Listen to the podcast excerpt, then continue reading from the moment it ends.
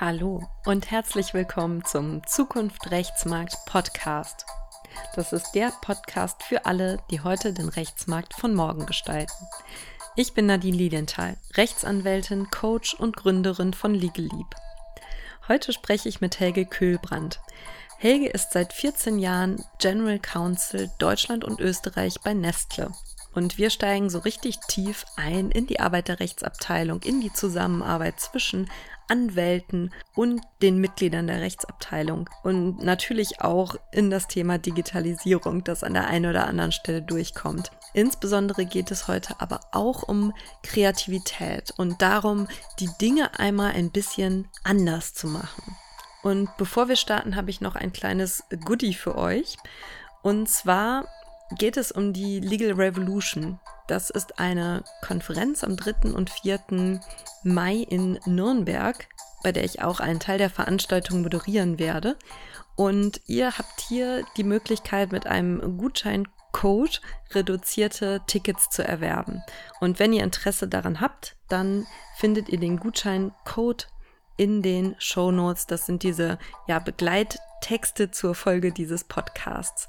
Also ich würde mich auf jeden Fall freuen, den einen oder die andere von euch in Nürnberg bei der Liga Revolution zu sehen. Und jetzt starten wir auch direkt rein in das Interview mit Helge. Hallo Helge, ich freue mich sehr, dass du heute im Podcast bist und auf das Gespräch mit dir. Hi Nadine, grüß dich. Für alle, die dich noch nicht kennen, vielleicht kannst du uns einmal erzählen, wer bist du und was machst du? Ja, also mein Name ist Helge Köbrand. Ich bin der General Counsel von Nestle Deutschland, für Deutschland und Österreich zuständig, mittlerweile seit 14 Jahren. Und ich habe mal vorhin mal nachge nachgezählt, ich bin mittlerweile 26 Jahre so im Lebensmittelbereich tätig und also 14 Jahre bei Nestle mittlerweile in dieser Position. Und davor war ich bei InBev und Interbrew und der Becks Brauerei habe sozusagen in meinem Referendariat in diese Branche reingeschnuppert und bin da dann auch im ersten Job tätig geworden bei Becks in Bremen und von daher insoweit dem Unternehmensjuristentum treu geblieben. Ja, bin äh, 55 Jahre verheiratet, keine Kinder, aber einen kleinen Hund. In unserem Vorgespräch, was ja auch schon sehr schön und total spannend war, hast du einen Satz gesagt, der mir besonders im Gedächtnis geblieben ist. Und zwar ist das, is it legal or is it right? Also, is it legal or is it right? Was bedeutet dieser Satz für dich?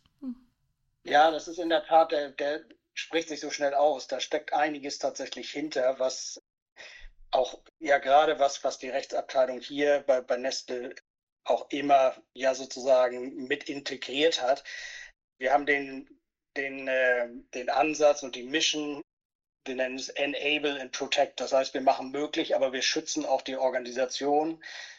Und das umfasst allerdings auch, dass wir so eine Rolle spielen. Wir sind auch so ein bisschen der Legal Watchdog und auch der, der, gleichzeitig der Hüter von den Unternehmenswerten. Das sind nicht wir allein, das sind auch eigentlich alle Mitarbeiter sind dazu berufen, auch, naja, sag ich mal, das Korrektiv mal anzulegen, wenn man sagt, äh, ist das wirklich nicht nur legitim, äh, legal, sondern ist es auch legitim. Äh, sollte man das tun? Ich gebe dir mal ein Beispiel, wo, wo sich so ein Gewissen regen sollte. Das war zum Beispiel bei, bei den Corona-Regeln und äh, Corona-Lockdowns und da waren ja alle Unternehmensbereiche von betroffen und alle Unternehmensbranchen. Und da stellte sich zum Beispiel mal die Frage, natürlich, unser Außendienst konnte nirgendwo mehr zum Handel gehen oder unsere äh, Mitarbeiter in den Espresso-Boutiquen konnten äh, nicht mehr die Geschäfte offen halten. Und theoretisch wären wir in der Lage gewesen und berechtigt gewesen, Kurzarbeitergeld zu beantragen. Da haben wir uns allerdings äh, ja auch zusammengesetzt und gesagt, ist das richtig, dass wir das tun, selbst wenn wir es könnten? Und haben alle die Frage beantwortet, nein, ist es nicht. Weil auf der anderen Seite liefen unsere Produktionen auf Hochtouren und äh, da waren wir selber berufen, äh, da für die Kollegen, die dann im Moment Däumchen drehten, andere Beschäftigungsmöglichkeiten zu finden und die natürlich auch voll weiter zu bezahlen. So, das war so ein Beispiel, wo man, wo man das Gewissen mal anlegen sollte und sagt, passt das noch zu unseren Werten? Selbst wenn es, wenn wir einen Anspruch auf irgendwas hätten, wenn es legal wäre, das zu tun, passt das zu unseren Unternehmenswerten oder schießen wir darüber über das Ziel hinaus? Und da die Hand zu heben, sicherlich auch eine Aufgabe von Legal. Ah, total spannend. Das finde ich ja super interessant, dieses Beispiel. Kannst du dich noch erinnern oder kannst du uns was dazu erzählen, wie das so von der Struktur her ablief? Also wie moderiert man so einen Konflikt? Ja, also es war eigentlich eine offene Diskussion, wo, wo wir uns natürlich mit vielen Regelungen, die da ja auf die Unternehmen einprasselten, auch von der Rechtsabteilung aus beschäftigt haben. Und auch der Einkauf, die Einkaufsleitung kam natürlich mit, mit Themen wie oh, unseren Gastronomen, die wir ja auch beliefern, denen geht es schlecht. Was machen wir jetzt eigentlich mit denen? Wollen wir da die Außenstände oder, oder Messebauer, was auch immer, vielfältigster Art, äh, wie stark gehen wir daran, offene Forderungen einzufordern und so weiter. Da gab es tatsächlich dann auch äh, für solche Themen ein, ein Steering-Komitee, was wöchentlich getagt hat, wo wir eben auch Input reingegeben haben, wo die Diskussion auch offen war, zu sagen, wie gehen wir daran, wie, wie, wie halten wir unsere langjährigen Kunden am Leben oder wie stark machen wir das? Das ist also eine offene Diskussion gewesen, auch im, im Managementkreis wo dann auch ein, einvernehmlich eben die, die Entscheidungen getroffen wurden. Also es gab ein Steering-Komitee, da geht dann zum einen wahrscheinlich rechtlicher Input rein im Sinne von, was ist rechtlich möglich? Also rechtlich könnten wir diese oder jene Ansprüche geltend machen und fanden dann diese anderen Argumente, die ja eher so vielleicht eine Art moralischer Natur sind, wurden die dann auch zu Papier gebracht und wer hat das dann übernommen oder hat sich das wirklich aus so einer freien Diskussion ergeben? Nö, das wurde in der Kommunikation natürlich auch übernommen, weil logischerweise, wenn die, wenn die Unternehmensleitung eine Entscheidung trifft, muss sie auch kommuniziert werden an diejenigen, die es umzusetzen haben, sprich die, die Kollegen vom Einkauf, die Kollegen vom, von Finance, die Kollegen von Vertrieb. Äh, da haben wir sicherlich das auch hergeleitet. Ne? Also wir haben, wir müssen ja nicht jede Entscheidung begründen, aber das war auch, ich weiß es, in meinem Team wurde auch viel diskutiert. Da geht es um, um, wie so, sollten wir uns bei kleinen Suppliern von uns, Lieferanten von uns äh, auf Force Majeure berufen oder so. Und da zu entscheiden, nein, das tun wir nicht. Ne? Äh, selbst wenn wir könnten, das ist sicherlich auch in jeder einzelnen Abteilung dann anhand der Kommunikation auch diskutiert worden. Äh, und ich muss sagen, da waren wir uns auch alle sehr schnell einig. Und das war dann schon so eine strategische Grundsatzentscheidung des Unternehmens in bestimmten Fällen zu sagen, okay, das könnten wir, aber in einem solchen Fall werden wir es nicht machen. Genau. Mhm. Ja, finde ich. Keine einzelne Betrachtung mehr, sondern dann haben wir gesagt, okay, wir haben die und die Situation, wie handhaben wir sie? Ja, finde ich sehr interessant, auch wie man bei sowas vorgeht, bei solchen Konflikten. Also es ist ja wie so eine Art also erstmal innerer Wertkonflikt, der dann auch zum Wertkonflikt in dem Fall von dem ganzen System Unternehmen wird und wo es dann auch eine Entscheidung gibt, okay, wie möchten wir denn verfahren? Also super interessant. Ja, du arbeitest ja als General Counsel natürlich auch viel mit Kanzleien zusammen und wenn du da so auf das Verhältnis vom Unternehmen zur Kanzlei, von der Rechtsabteilung zur Kanzlei oder auch dein persönliches Verhältnis zu Kanzleien schaust, was ist da so ein Rezept für eine gelungene Beziehung zwischen den Protagonisten? Das ist eine gute, gute Frage. Und da hat sich, ich glaube, das hat sich auch im Laufe der, der Berufsjahre so ein bisschen rauskristallisiert, was ist eigentlich wichtig daran. Ich gebe dir mal, so als Hobbykoch gebe ich dir vielleicht mal ein Rezept dafür. Also, da kommt natürlich auch die richtigen Zutaten und die Zubereitung an. Ne? Wenn, wenn du nach einem Rezept fragst, also man, da, dann nehme man zunächst, würde ich sagen, eine Handvoll ja, hochmotivierter, eingespielter Anwältinnen, Anwälte. Äh, und, und naja, da, da würde ich also schon mal als erstes darauf achten, eine gute Mischung von gut gereiften und frischen Früchten zu nehmen. Also manchmal schmeckt sogar Junggemüse dazu, würde ich sagen. Aber also eine Mischung von, also ein Anwaltsteam, ein kleines. Und als nächstes brauchst du natürlich einen ordentlichen Schuss, einen ordentlichen Schuss von Berufserfahrung aller Zutaten, ja, bei der jeweiligen Geschmacksrichtung, also den unterschiedlichen Rechtsgebieten, die du abdecken willst bei einer mandanten äh. Was dazu gehört, ist natürlich ein, ja, so ein, tu noch mal einen gehäuften Level Business Experience dazu. und äh, also wenn du dann nicht experimentieren willst, also da würde ich dann empfehlen, und das mache ich auch manchmal, also meistens sozusagen, wenn es neue Rechtsgebiete, also wenn es eine neue Geschmacksrichtung sein soll, dann empfehle ich also in den einschlägigen Kochnetzwerken mal zu gucken, sprich in deinem eigenen Netzwerk mal rumzufragen, wer hat Erfahrung mit welchen Kanzleien. Und dann, oder du guckst, koch, guckst in den entsprechenden Kochbüchern nach, wie Legal 500 oder sonst was, und suchst da nach den geeigneten Zutaten. Ja, das ist also sozusagen das Erste. Hol dir die richtigen Zutaten und mach dann zunächst mal eine erste Geschmacks- und Bissprobe von den Zutaten. Und äh, wenn dein erster Eindruck, so was du geschmeckt hast, gut ist, dann rein mit diesen Zutaten in eine Schüssel. Und in dieser Schüssel ist eigentlich unser erster Fall schon gut mariniert drin. Der wartet da schon auf die Zutaten. Du rührst einmal gut um und, und probierst. Und wenn die Suppe dann noch zu fade ist, dann, dann musst du nachwürzen. und, äh, nachwürzen womit? Mit der richtigen Portion Empathie. Also, und das ist für mich, mich persönlich, aber das muss nicht für jeden anderen gelten. Für mich persönlich ist Empathie und, und die Wellenlänge sozusagen mit den Anwälten das Entscheidende. Also nur wenn die Mischung stimmt, äh, dann schmeckt die Suppe mir und macht mir auch Spaß, dieses Gericht zukünftig immer wieder zu kochen, dass es nicht nur so ein One-Off ist. Naja, vielleicht noch so ein, so ein, Tipp zur Beilage. Ich würde auch immer das Rezept immer mal wieder überprüfen und, und vielleicht auch mal die Zutaten mal verjüngen. Das wird gern mal vergessen, denn verjüngen dient dazu, den Geschmack an jüngere Esser anzupassen. Es soll ja nicht nur mir schmecken, diese Mandantenbeziehung äh, oder diese Beziehung mit externen Kanzleien, sondern auch meinen Nachfolgern, meinen Teammitgliedern und anderen Essern im Unternehmen. Also das wird gern von den Kanzleien übersehen. Also das wäre so mein grobes Rezept, wie das funktionieren kann, auch eine langjährige Kanzlei-Mandantenbeziehung und wie man das zusammenköcheln könnte sehr kreativ, wie du das gerade so zusammengewürfelt hast. Ich würde da gerne nochmal reingehen und zwar insbesondere interessieren mich zwei Begriffe, die du gesagt hast. Und zwar immer hast du gesagt Business Experience und das zweite ist Empathie. Jetzt erstmal zu Business Experience. Was bedeutet Business Experience für dich? Was macht das aus? Ja, das Wichtige dabei ist, das Ziel dabei ist, wenn, wenn sich ein Anwalt gut in einer Branche auskennt, der muss jetzt nicht alle Einzelheiten unserer, unserer Organisation kennen, kann er gar nicht, wenn er neu reinkommt oder eine Anwältin oder ein ganzes Team. Aber also die, die zum Beispiel in der Lebensmittelbranche in Deutschland ist, ist das Verhältnis zwischen Herstellern und, und den Retailern, den, den großen Supermarkthändlern, Supermarktketten extrem unique, würde ich sagen, gegenüber anderen Branchen. Und sich damit auszukennen und das zu verstehen, ist einerseits das Gute. Das andererseits ist es sehr hilfreich, wenn man, wenn man in der FMCG-Branche für uns jetzt schon mal Mandanten hatte, Mandate gemacht hat, wichtig und gut, dann spricht man auch die, hat man die gleiche Terminologie. Man kann mir und meinem Team helfen, sozusagen den Übersetzungsprozess von der rechtlichen Einordnung hin zu der, zu der Kommunikation mit dem Vertrieb oder überhaupt mit den internen Stakeholdern leichter hinzukriegen. Das heißt, da, da, da gibt es nicht so ein Lost in Translation.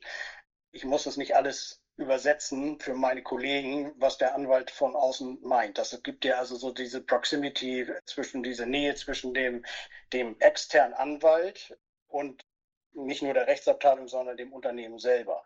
So, das heißt, der, der externe Anwalt kann viel besser, das externe Team kann viel besser als Team mit mir zusammen auftreten, mit meinen Kollegen zusammen auftreten, wenn es um MA-Projekte geht oder Litigations oder whatever. Da, das ist nicht so ein, so ein Remote Consultant, wo so eine Scheibe zwischen ist, sondern der, der kann, da kann direkt beraten werden. Und das, das macht es erfolgversprechend.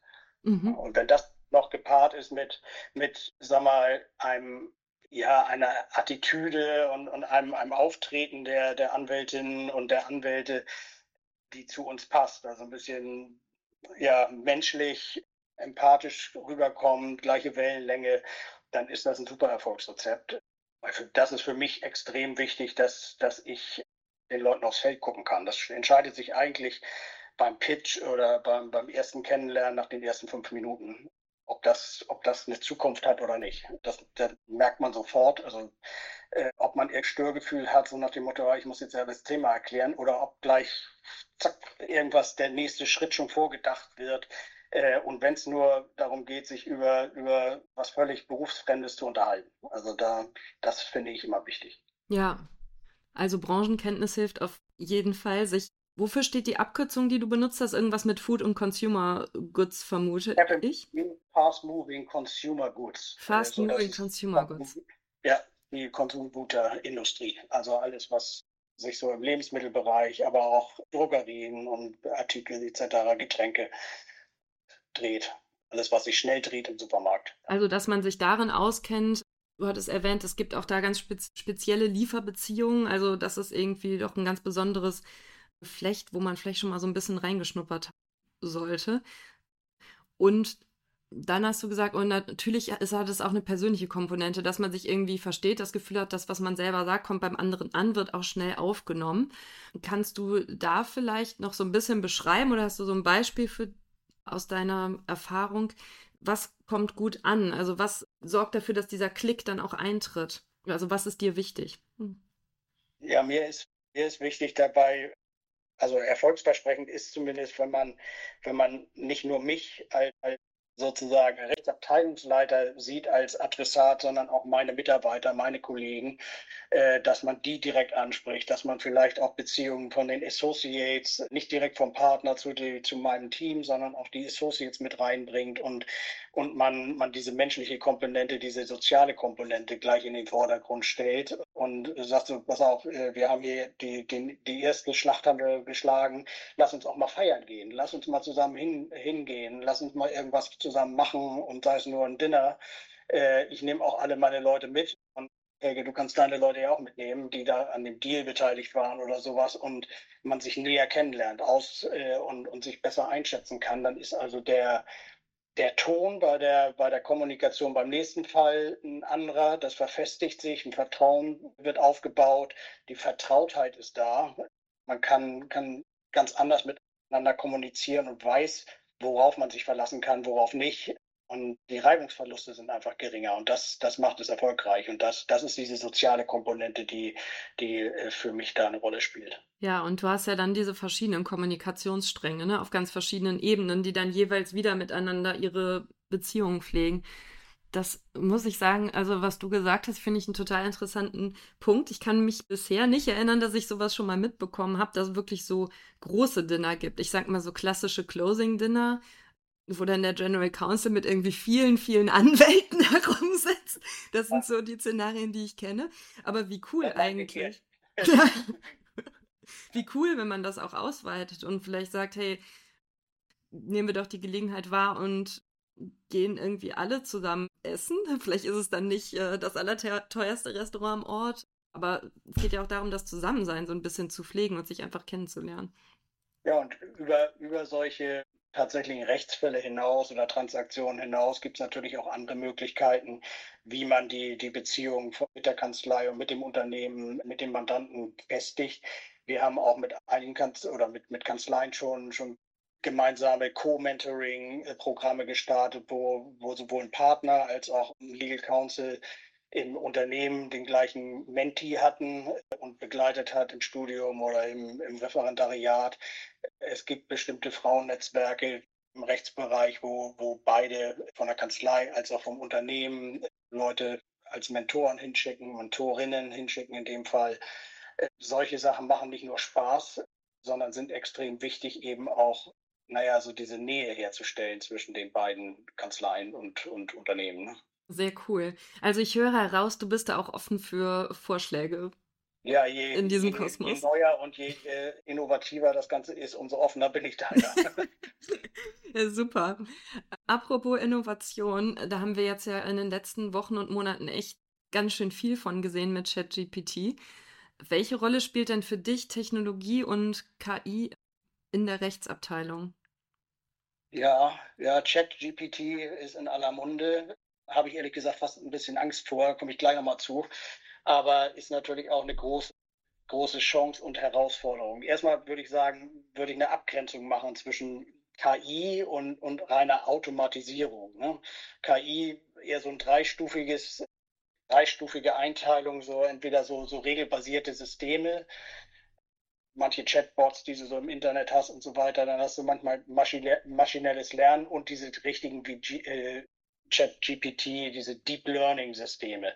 Die sind natürlich hochinteressant und die, die werden auch in bestimmten Themen, auch im Rechtsbereich, sicherlich eine, eine sehr starke Rolle spielen in der Zukunft. Im Moment geht es vielfach in den Rechtsabteilungen auch um Automatisierung.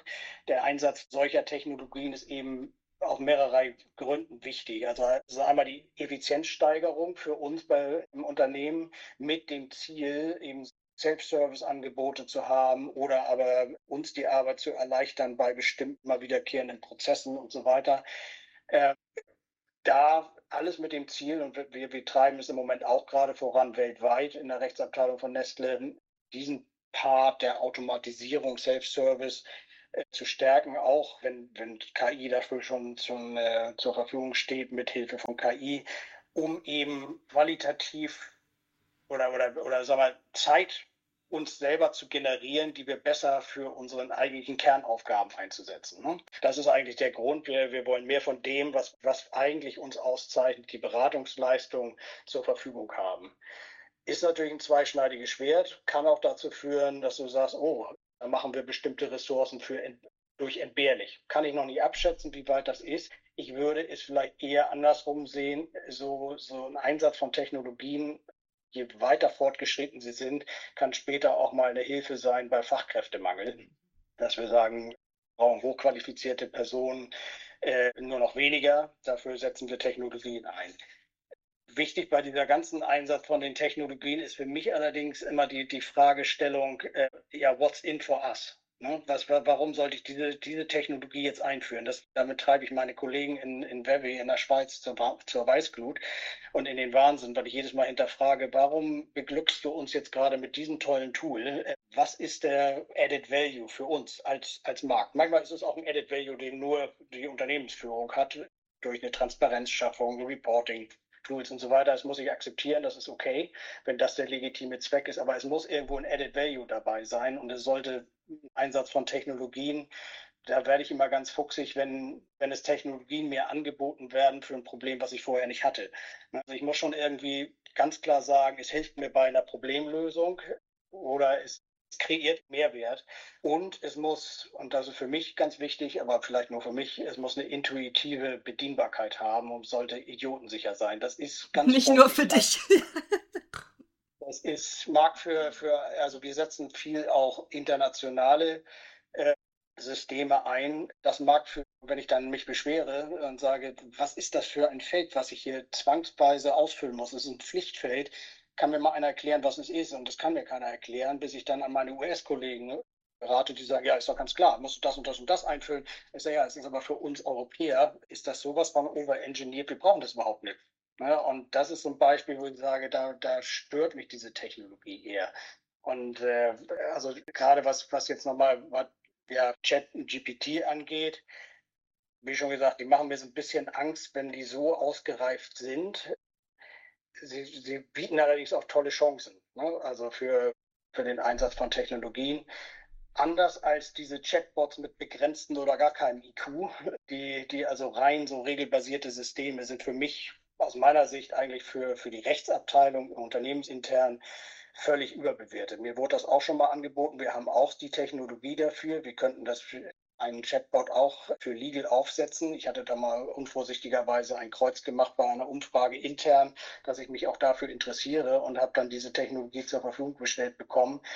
Wurden mir aber auch schnell Grenzen aufgezeigt, weil ein Chatbot für Legal in Deutschland, der nur mit englischen, englischen Inhalten gefüttert wird, die dann auch noch, sage ich mal, eine begrenzte Bandbreite hatten, die sind für meine man internen Mandanten und für, für die Legal Counsels hier eigentlich total sinnlos. Wenn, äh, nach den Selbsttests, muss ich sagen, konnten die das wieder zurückhaben und gesagt, das nutzt sowieso keiner. Die einzige interessante Frage bisher, die schnell mal genutzt wird bei Apps für die Rechtsabteilung oder, oder für, für unsere Mandanten oder Chatbots, ist, wer ist für mich zuständig? Wen kann ich mich wenden?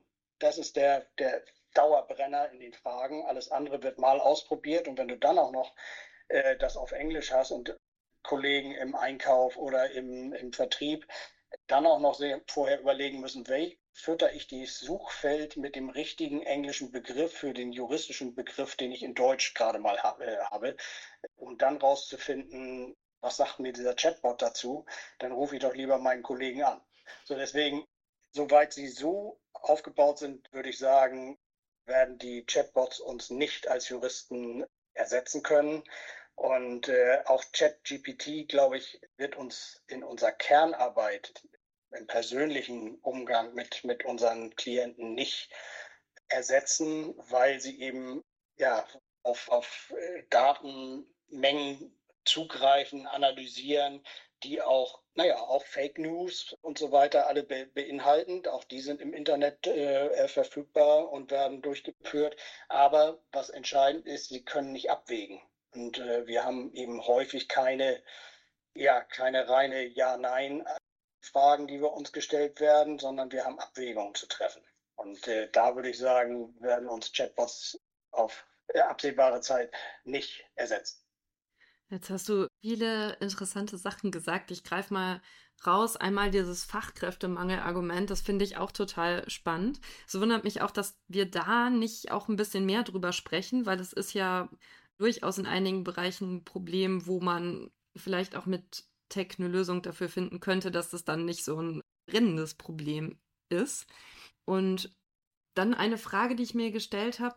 Gibt es irgendeinen Bereich bei dir, wo du sagen würdest, da hätte ich eigentlich gerne eine Tech-Lösung oder da könnte ich mir vorstellen, dass es ja eine Tech-Lösung gibt, ohne dass du jetzt schon was Konkretes hast, aber wo du irgendwie dir vorstellen könntest, das wäre eigentlich was, was man ziemlich gut durch Technologie machen könnte. Auch wenn es vielleicht noch keinen Anbieter dafür gibt. Na, sag mal, das sind eher so die langweiligen Sachen, die es tatsächlich auch von den von Legal Tech Anbietern gibt. Das ist Contract Management für bestimmte Standardverträge, äh, die, die immer mal wiederkommen dann Archivierungsprogramme, dann, ja, Archivierungsprogramme, Case Management, solche, solche Themen. Ehrlich gesagt sträube ich mich schon ein bisschen gegen diese E-Billing-Tools und gegen, gegen so ja, Prozessvereinfachungen in, in diesem Umgang mit dem Invoicing, solche, solche Themen und Ausschreibungstools und so weiter, die, die werden mir eher ein bisschen aufgedrückt. Da muss ich erst noch lernen, dass sie tatsächlich diesen Added Value bringen. Selber für unsere Rechtsabteilung fällt mir im Moment nicht unbedingt was ein, wo ich sagen würde, da, da könnte ich jetzt, würde ich mir eine, eine technische Lösung für, für wünschen. Das kann aber auch daran liegen, dass ich bisher die falschen Fragen gestellt habe. Ne? Dass ich vielleicht nicht sehe, vielleicht muss man sich doch mehr darum kümmern zu sagen, und ich habe einen groben Überblick, aber bin da noch nicht tief eingestiegen. Wo sind eigentlich die Zeitfresser für meine, meine Mitarbeiter? Wo sind meine Zeitfresser? Kann ich da irgendwie sagen, hm, dieser Prozess läuft ja so komisch, kann man den nicht viel besser durch eine Technologielösung viel schlanker gestalten, viel schneller gestalten? Ähm, und da gibt es bestimmt Themen, wo wir als Rechtsabteilung, wo es vielleicht keine Kernprozesse der Rechtsabteilung sind, aber wo wir, wo eine Schleife durch die Rechtsabteilung gedreht wird wo mhm. wir immer wieder die Schleife haben, also mir fällt da was ein, wenn es um Freigabe von neuen Werbematerialien geht. Da stehen natürlich immer irgendwelche Claims drauf, irgendwelche Werbesprüche, irgendwelche Angaben.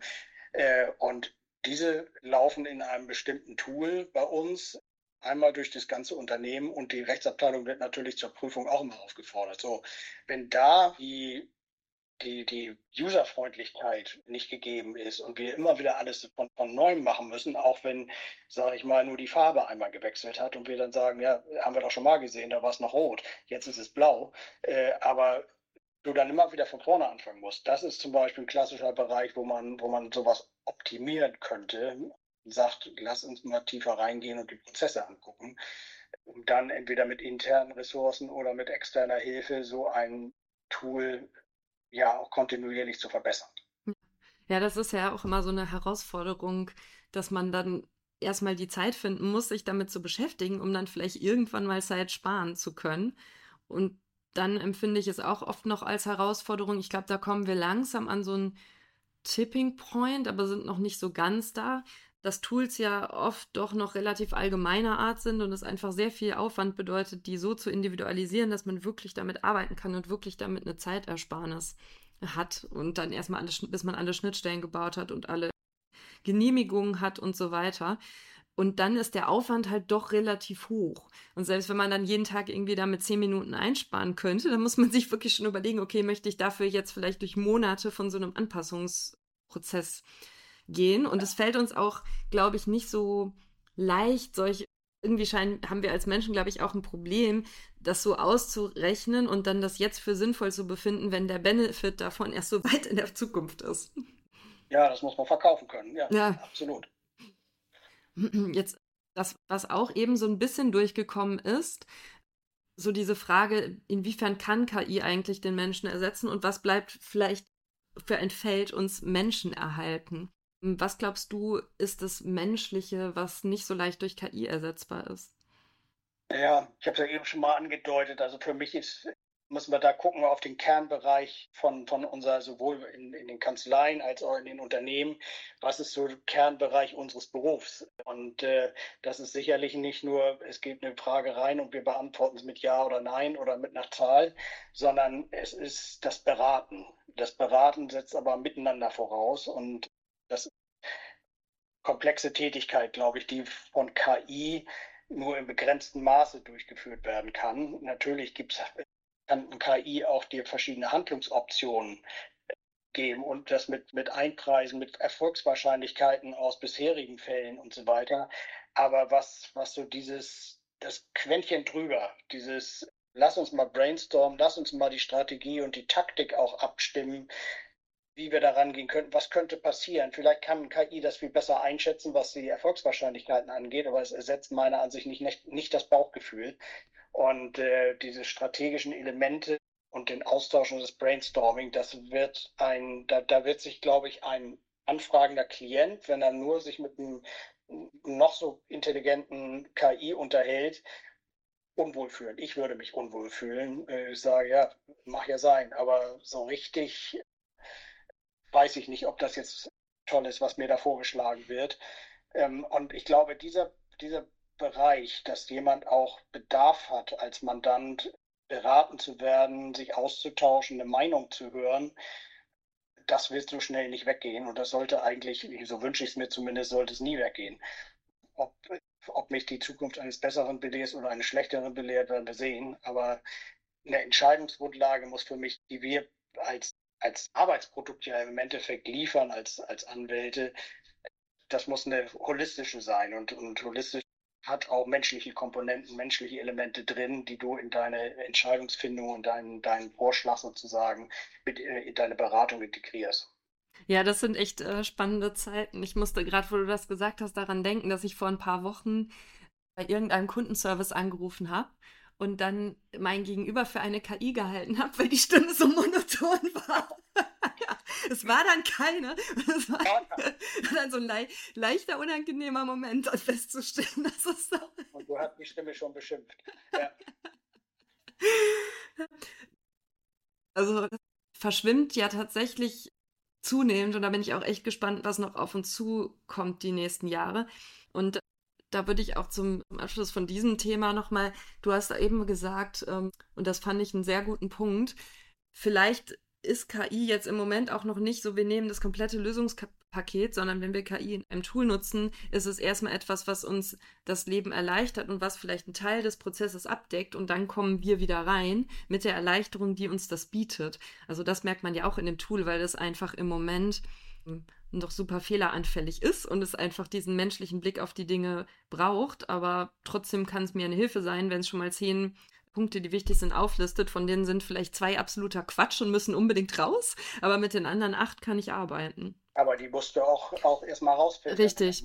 Also ohne das Fachwissen geht es dann auch nicht an der Stelle. Also es ja. zumindest noch nicht weil ich mir schon vorstellen kann, wenn man jetzt, also ich stelle mir immer so vor, wenn man doch so eine KI hätte, die jetzt von Juris oder Beck online trainiert und die wirklich nur dieses ganze Wissen da drin hat, vielleicht auch so eine Art Firewall gegen zu sehr noch von außen ziehen können. Also vielleicht nur ein paar verlässliche Quellen, wo dann noch Informationen bezogen wird. Da müsste doch schon was rauskommen, was echt gute Antworten geben könnte, wenn man. Oh. Ja. Aber auch das muss irgendwo, du schreitest oder du, du greifst als Mensch ja da ein. In deinem Beispiel sagst du, wie groß mache ich den Kreis ja, auf total. der Information, äh, wo so ein Tool zugreift. Wie stelle ich sicher, dass da nicht, äh, oder wie viel bringe ich die Fehlerquote nach unten? Äh, wie blende ich aus, dass es möglicherweise juristische Entscheidungen irgendwo auf dem auf dem Globe gibt sozusagen, die, die auch für, für die Beurteilung wichtig sein könnten wenn du es vorher abgeschirmt hast. Also wenn du den Kreis klein hältst, dann kriegst du natürlich auch nur die Resultate aus diesem Kreis. Ne? Also es ist, glaube ich, da kannst du dich Ewigkeiten drüber unterhalten, ähm, wo da die, das Korrektiv ansetzt, das wir anlegen sollten bei KI und wie, wie es sich selbstständig machen kann. Ne? Also. Und was ich auch so eine total spannende Frage finde, ist unsere, unsere Erwartungshaltung, dass wir bei KI hundertprozentige Korrektheit erwarten, während wir als Mensch ja weit davon entfernt sind, hundertprozentig korrekt zu antworten. Ja, also eigentlich, ja, ja, eigentlich ist, wäre KI ja schon dann besser, wenn sie besser antworten würde, also wahrscheinlich sogar individuell gesehen, als ich im Durchschnitt antworten kann. Dann wäre es ja für mich schon sinnvoller, KI zu nutzen. Das finde ich interessant, weil das irgendwie also ich merke das einfach, dass wir viel härter urteilen, so, boah, diese Maschine hat einen Fehler gemacht, was wir ja Gott sei Dank so zwischenmenschlich nicht so machen, aber ich glaube, die wenigsten von uns würden jetzt behaupten, dass sie noch nie in der Juristerei irgendwo einen Fehler gemacht haben und dass gerade bei der Inhouse-Arbeit sicherlich alles hundertprozentig korrekt ist.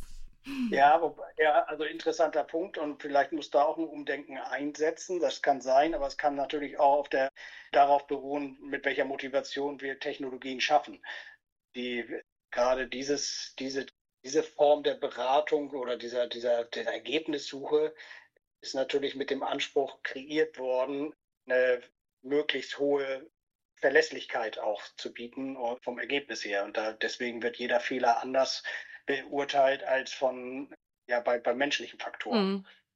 Mhm. Ja. Du hast mir ja im Vorgespräch auch erzählt, dass du bei euch im Unternehmen jemand bist, der dafür bekannt ist, die Dinge doch mal anders zu machen. Also so eine gewisse Kreativität einzubringen oder neue Perspektiven. Kannst du da vielleicht ein Beispiel nennen, wo du das machst?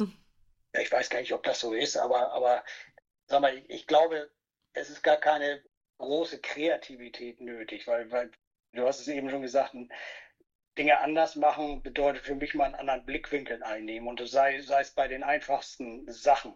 Das ist jetzt nicht so, dass ich äh, super fancy Dinge tue, aber ich, ich frage mich bei vielen, ja, sag mal, Gelegenheiten, was wäre für mich denn wichtig? Was, was würde mich total abnerven, wenn ich, wenn ich in einem Meeting sitze oder wenn ich irgendwo hinfahre?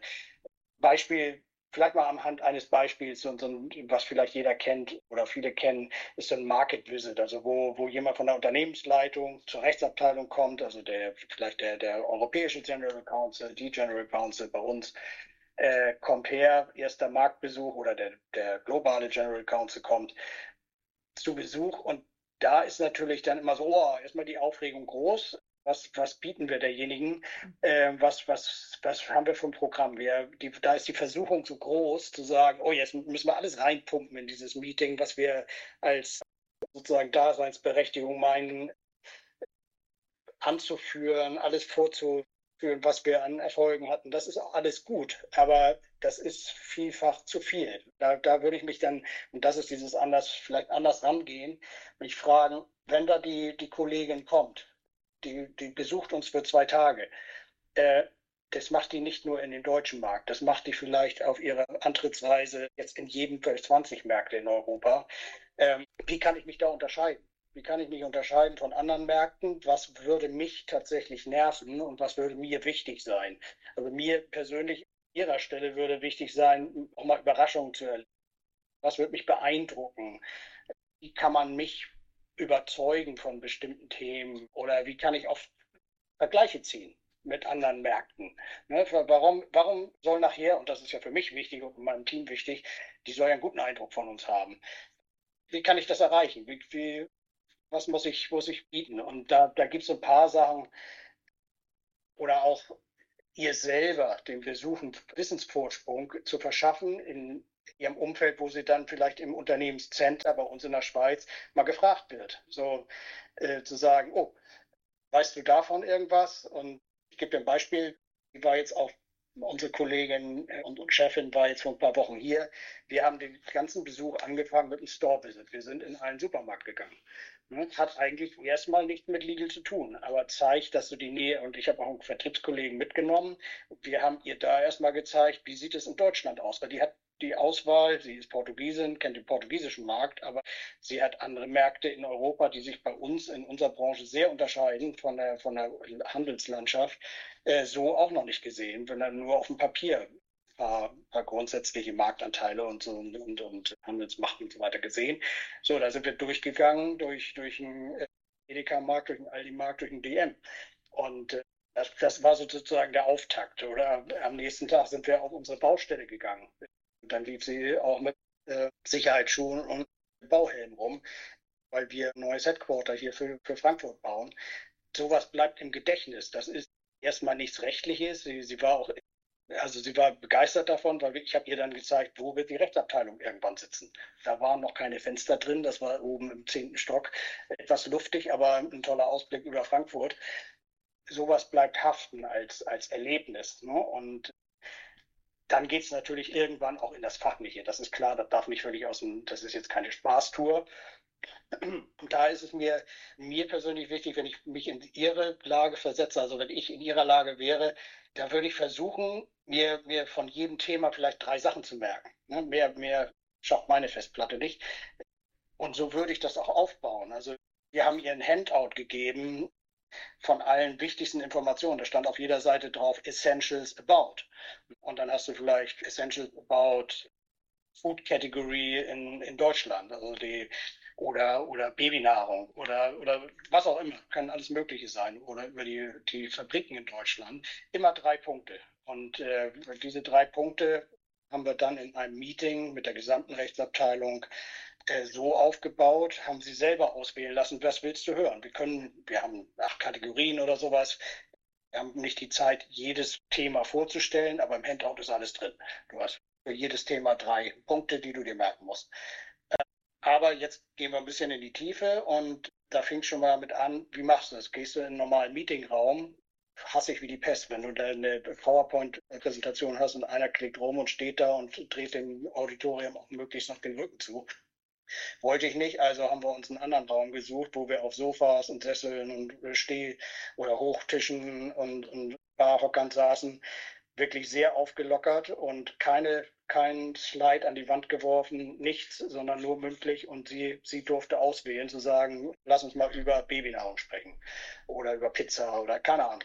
So, und dann haben ein, zwei Leute aus dem Team halt die wichtigsten Dinge auf der Tonspur vorgetragen und dann haben wir unterbrochen für ein, für ein zweites Frühstück oder so, solche Dinge. Man kann das auch als, als App raufladen, damit sie das verfügbar hat hinterher, äh, die, die wichtigsten Themen. Oder man, man wechselt mal den, den Ort und, und solche, solche Dinge, ne? unterschiedliche Besetzungen der Meetings oder man stellt mal Themen mit Symbolen da, die haften bleiben Kopf. Und, äh, ne? und, und was, was sagt vor allem, was nervt mich selber an vollgepackten Agenten? Da sind keine Pausen drin. Ne? Während sie so ein Market Visit macht, äh, laufen hunderte von E-Mails auf bei ihr. Irgendwann muss sie die mal abarbeiten. Da hat die natürlich auch keine Lust, so die ganze Nacht das zu machen, sondern dann, dann bewusst mal Pausen einzubauen, E-Mail-Breaks, Telefon-Breaks und so weiter. Wenn sie die dann nicht nutzt, fein, dann wird es Flexibilität in der Ausgestaltung deiner Agenda und, und, und. Das sind so mal so ein Beispiel, wenn man anders an, an das Ganze rangeht, nämlich anders eigentlich nur in dem Sinne, dass du sich fragst, wenn ich derjenige wäre, der, der das jetzt präsentiert bekommt, was würde ich wertschätzen. Ne? Das, das muss nicht in jedem Fall meinem, meinem eigenen, meiner eigenen Meinung entsprechen. Aber das, das gibt dir eben auch Raum, mal was Neues auszuprobieren. Bisher hat es gut funktioniert. Ich kann auch mal an jemand geraten, der sagte, wieso haben wir uns nicht den ganzen Tag in einen, einen Meetingraum gesetzt? Warum, warum scheust du mich hier quer durchs Haus und lässt mir Walking Meetings machen irgendwo draußen oder was auch immer. Äh, vielleicht findet der oder diejenige es viel besser, acht Stunden lang eine PowerPoint, eine Daumenkino-Präsentation zu kriegen. Kann sein. Dann habe ich halt verloren. Bisher nicht, äh, war es noch nicht so weit, aber und ehrlich gesagt, das macht natürlich auch Spaß, das mal anders zu gestalten. Richtig, richtig cool. Ich finde, das sind echt mega gute Tipps, die, glaube ich, wirklich, wenn man also diese Technik anwendet und sich in den anderen reinversetzt und das dann so konsequent um, umsetzt, und dann daraus Meetings kreiert, wie du gesagt hast. Ich glaube, es ist echt eine wahnsinnige Aufwertung. Was mir an der Stelle so kam, ist die Frage, was denn bisher der beste Pitch ist, den du von Kanzleien gehört hast. Weil ich mich gerade gefragt habe, ob es irgendeine Kanzlei gibt, die irgendwie mal in die Richtung was gemacht hat. Ehrlich gesagt habe ich bisher ganz wenig Pitches in meinen 26 Jahren Berufserfahrung erlebt oder in den Unternehmen erlebt, weil das meistens von der Unternehmensleitung äh, auf globaler Ebene passiert. Aber natürlich habe ich schon mal Unternehmen äh, oder Mandanten, äh, Anwaltskanzlei-Präsentationen gesehen.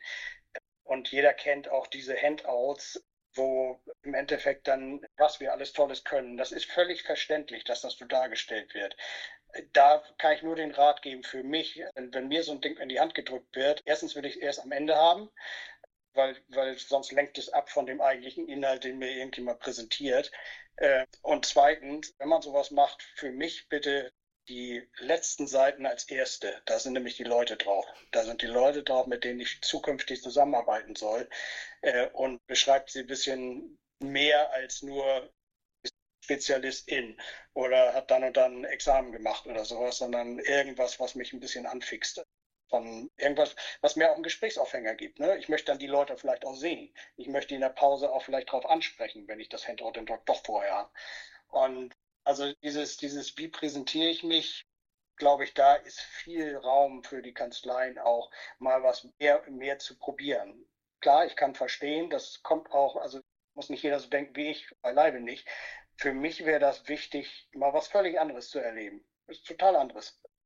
Nicht dieses normale Programm, was mich nach, was ja doch vergleichbar ist. Klar, man soll hinterher vergleichen und sagen, ist das die Kanzlei, die richtig für mich ist? Aber da würde ich doch mal den, das Wagnis eingehen, meinen Kopf irgendwie rauszustecken aus, den, aus der Gruppe der, der sonst uniform handelnden äh, Kanzleien und sage, ich wage mal was. Ich wage mal eine andere Werbekampagne. Ne? Und es gibt tolle, tolle Beispiele dafür, äh, wo, wo Kanzleien mal sagen wir, Videos gedreht haben, die mich schwer beeindruckt haben und hinterher erst aufgelöst haben, dass es eine Werbung für eine Kanzlei war. Äh, und fand ich toll. Aber das da ist viel, viel Luft nach oben. Richtig, richtig coole Tipps. Also ich hoffe, dass einige, die das vielleicht betreffen könnte, zuhören, weil ich, ich glaube, das ist ja wirklich eine ganz hands-on Advice, wie man das vielleicht machen kann oder auch nochmal anders denken kann. Also vielen Dank, dass du das teilst.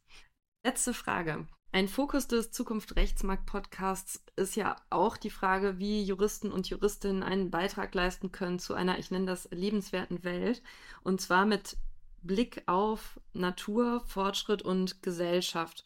Welche Möglichkeiten glaubst du haben Inhouse-Juristen und Juristinnen in deinem Umfeld, um das zu tun? Wow, ja, das ist eine schwierige, eine schwierige Frage. Die, die hat es in sich, ja, in der Tat. Naja, für eine lebenswerte Zukunft, Lebensbeitrag für eine lebenswerte Welt jetzt mal, das ist nicht speziell für die Juristen jetzt gedacht, aber was ich auch gerne haben möchte in meinem Team und für mich selber, äh, Mensch bleiben. Ne?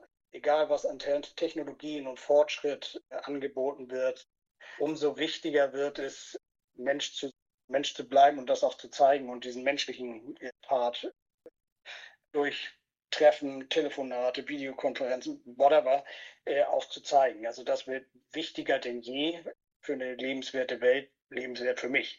Natürlich auch den Fortschritt und die Technik offen neugierig gegenüberzustehen, aber eben auch ein bisschen kritisch. Ne? Mal zu hinterfragen, haben wir vorhin drüber gesprochen, wofür ist das eigentlich gut? Laufe ich hier nicht einer Herde hinterher, die in eine falsch, völlig falsche Richtung läuft? Es muss schon, ich kann sie willkommen heißen, Technologien und Fortschritt, auch fürs Unternehmen, wenn sie in den, meinen Wertekontext und die Strategie vom Unternehmen passen. Das ist beispielsweise der Fall auch bei, bei den, wo wir einen großen Beitrag zu leisten sollten und können als Rechtsabteilung. Jeder vom Team ist in Sachen ESG, also wenn es um, um Unternehmenscommitment, die wir ja reichlich eingegangen sind, weltweit zu Recycling, CO2-Reduktion. Da fragt man sich natürlich, ja, was soll denn die Rechtsabteilung dazu beitragen? Erstens ist es Aufgabe von jedem Mitarbeiter, da, da das mit zu pushen, selber vorzuleben und, und zu akzeptieren und äh, auch manchmal auch nur kritische Fragen zu stellen, wenn es um, sage ich mal, Fragen geht, immer mal wieder als Korrektiv. Haben wir hier Greenwashing oder ist das wirklich so? Ne? Solche Themen, das kommt auch in der Rechtsabteilung verstärkt an, da wir in sämtlichen Themen wo es dann auch an Werbebotschaften oder überhaupt an Kommunikation mit Verbrauchern geht und Kunden geht, da haben wir natürlich auch die Aufgabe, diese Claims zu überprüfen und auch zu hinterfragen. Und da können wir auch Themen nach vorne treiben. Das ist sozusagen unser, unser Beitrag, wo wir, wo wir da was, was in diese Richtung äh, tun.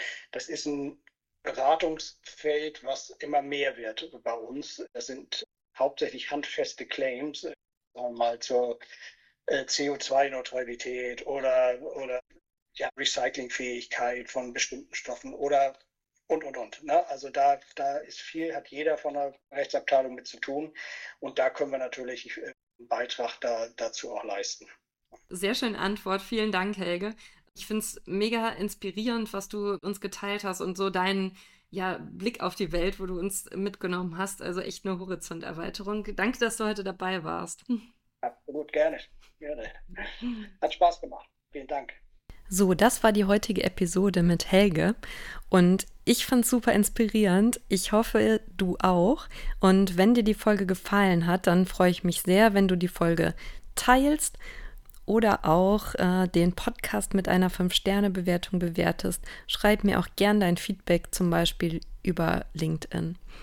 Und ja, ich fand es einfach super interessant, hier nochmal diesen Einblick zu nehmen und ja, diese ganz authentischen und schönen Beispiele von Helge zu hören und konnte da für mich ganz viel mitnehmen. Ich hoffe, dir ging es genauso und wünsche dir jetzt noch einen wunderbaren Tag wo auch immer du ihn verbringst.